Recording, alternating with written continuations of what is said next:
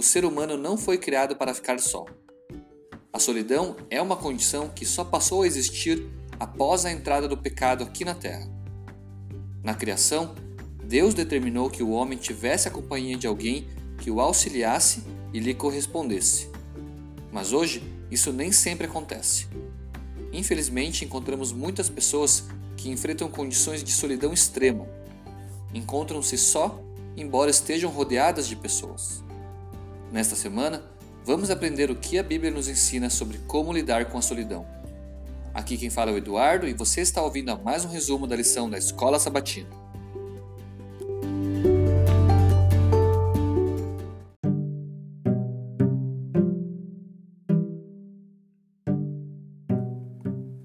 Deus não criou o ser humano para viver de forma isolada.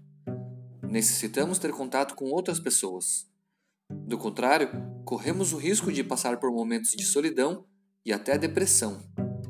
E foi logo na criação que Deus determinou que o homem tivesse uma companhia. Lemos o seguinte em Gênesis 2:18. Então o Senhor Deus declarou: Não é bom que o homem esteja só. Farei para ele alguém que o auxilie e lhe corresponda. Ou seja, do Éden em diante, nós deveríamos viver com outras pessoas, compartilhando momentos e dividindo experiências. Mas o que exatamente significa solidão? Ficar só não significa necessariamente estar sozinho.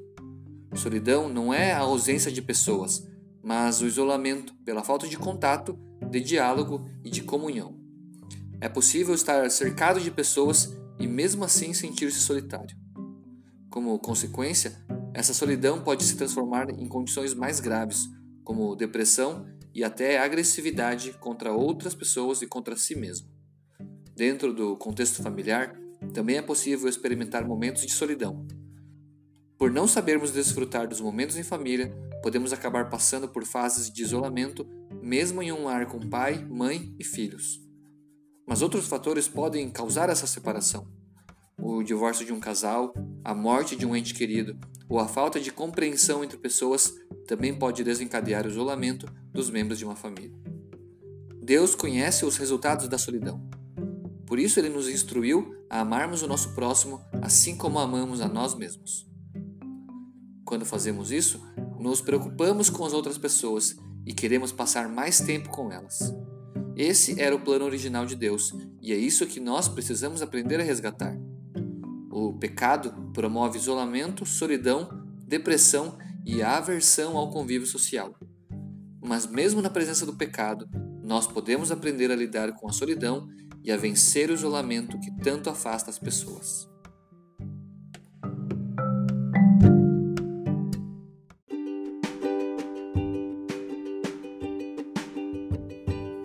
Durante a nossa vida, é provável que tenhamos conhecido pessoas que viviam de forma isolada, pessoas que não gostavam muito do convívio social. Isso pode ter acontecido até mesmo com nós mesmos. Embora essa possa ser uma escolha pessoal, ela não traz muitos benefícios e pode ser bastante prejudicial em diversos aspectos. Se ter relacionamento com outras pessoas não fosse bom, Deus não teria idealizado o ser humano para viver em sociedade. Olha o que Ellen White diz no livro Nossa Alta Vocação.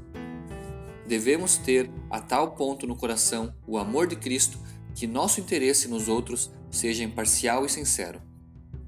Nossas afeições devem ter amplitude e não se centralizar apenas em alguns que nos lisonjeiam por confidências especiais. A tendência de tais amizades é levar-nos a negligenciar os que se acham em maior necessidade de amor do que aqueles a quem concedemos nossas atenções. Precisamos nos concentrar naquelas pessoas que precisam de ajuda, que estão passando por momentos de solidão e tristeza. Nós podemos ajudá-las e nesta semana vamos aprender a como fazer isso. Um forte abraço e até o próximo estudo.